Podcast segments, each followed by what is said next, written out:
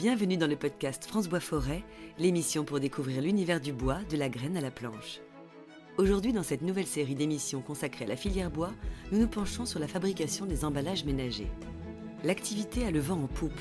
Il faut répondre aux besoins croissants de transport des denrées alimentaires comme les fruits, les légumes ou encore les fromages. Cependant, de nouveaux enjeux émergent aujourd'hui comme la préservation de la ressource bois, en l'occurrence le peuplier, le recyclage de la matière en fin de chaîne ou encore le renforcement des savoir-faire liés à la fabrication.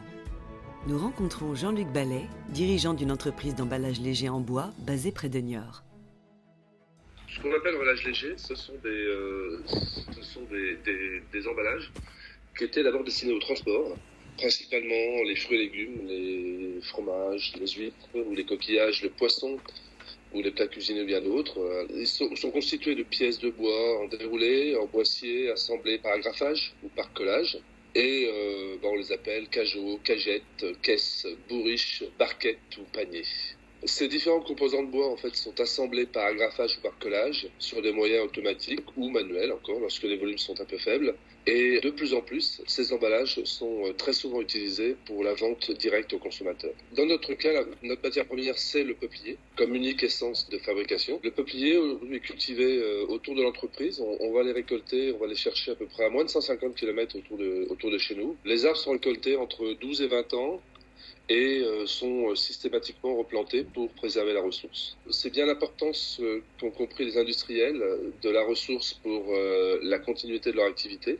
Concrètement, on participe financièrement au coût de la replantation, en particulier au sein de l'association nationale qui s'appelle Merci de Peuplier, qui aide les propriétaires à obtenir une belle récolte, c'est-à-dire des arbres qui sont droits, qui sont bien élagués, qui permettent ainsi d'optimiser la qualité de la matière. Et en particulier pour nous, ce qui est important, c'est une absence de nœuds ou de déformation à l'intérieur du bois. Donc la replantation et l'aide à la culture et à la mise en place de, de cultures de peupliers. La première étape de la fabrication, ça va être d'abord de récolter le bois. Donc on va envoyer nos équipes de bûcherons pour récolter les bois. On va ensuite les billonner. On va soit les scier si on utilise du boissier, soit faire du déroulage. Alors le déroulage, euh, la meilleure image qu'on puisse donner, c'est un, énorme euh, taille crayon qui ferait en fait des feuilles très fines, de 4 à 0,8 mm, euh, en fonction des applications. Et ces morceaux de bois sont ensuite assemblés. Donc on va venir les mettre sur des chargeurs dans des machines. On va les assembler, alors soit par agrafage, c'est le procédé le plus traditionnel, et plus récemment par collage. Et là, on constitue, soit par assemblage, soit par déformation du bois, on vient mettre en forme un emballage, donc un contenant. Et ensuite, la dernière étape de fabrication passe par une opération de séchage qui permet de protéger le bois de la formation de moisissures et euh, de pouvoir les conserver de manière très longue. Alors l'emballage, l'emballage en bois, c'est comme le bois en fait est connu depuis, depuis très longtemps. Le bois est un matériau naturel qui est euh, tout à fait apte au contact alimentaire.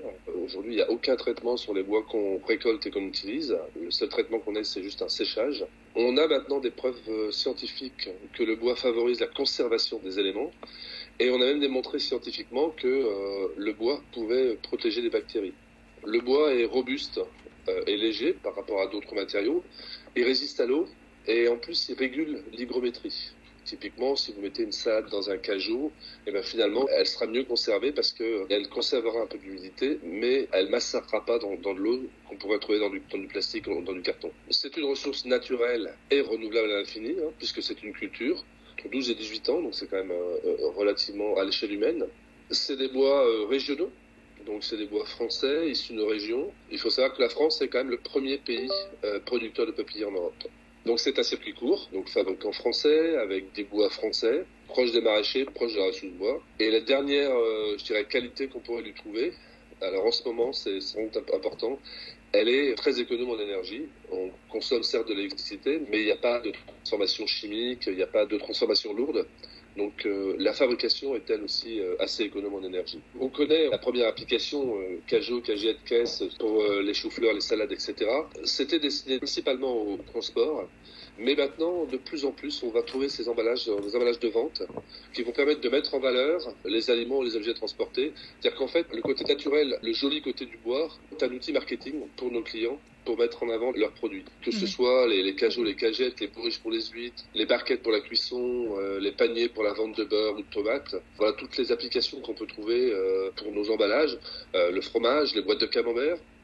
Mais aussi, on trouve maintenant de nouvelles applications, les plateaux repas. C'est vrai qu'on avait l'habitude d'avoir des plateaux repas en carton, en plastique. Euh, L'avantage du bois, c'est à la fois euh, réutilisable et euh, naturel. En fait, moi, ce que j'ai envie de dire, c'est qu'il n'y a pas de limite du tout à l'utilisation des emballages en bois. C'est adapté quasiment à tout. Le coût et la disponibilité de l'énergie sera certainement une crainte pour le futur. On a forcément une inquiétude avec ce qui, euh, arrive. La deuxième euh, difficulté, mais qui est aussi une opportunité, hein, je pense que c'est ça qui va être important, c'est que chaque euh, difficulté, on puisse la transformer en opportunité.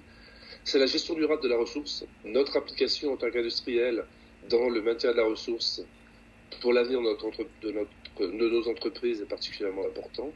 Avec la fin du plastique, le bois représente une belle alternative comme emballage, grâce à sa, provenance naturelle, ses qualités. Et je pense qu'il y aura un travail à faire, et qui est en cours aujourd'hui, c'est de travailler sur la valorisation énergétique des emballages ménagers en fin de vie, tel que le recyclage de la matière. Et il y a un travail en cours avec la, filière sur le sujet.